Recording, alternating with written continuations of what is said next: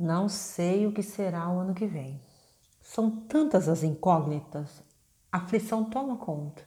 Se fosse só isso, né?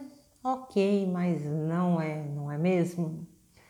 Tem ainda os medos, os medos gerais aí, como o medo do abandono, da rejeição, da traição, da injustiça, da humilhação e tantos outros pensamentos que vêm e acabam por nos deixar acuado, nos deixar acuadas.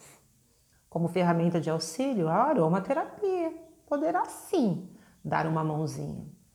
Óleos essenciais como vetiver para trazer uma sensação de segurança, o ylang ylang para acalmar a mente de tais medos crônicos e o cedro atlas para aqueles momentos assim de crise.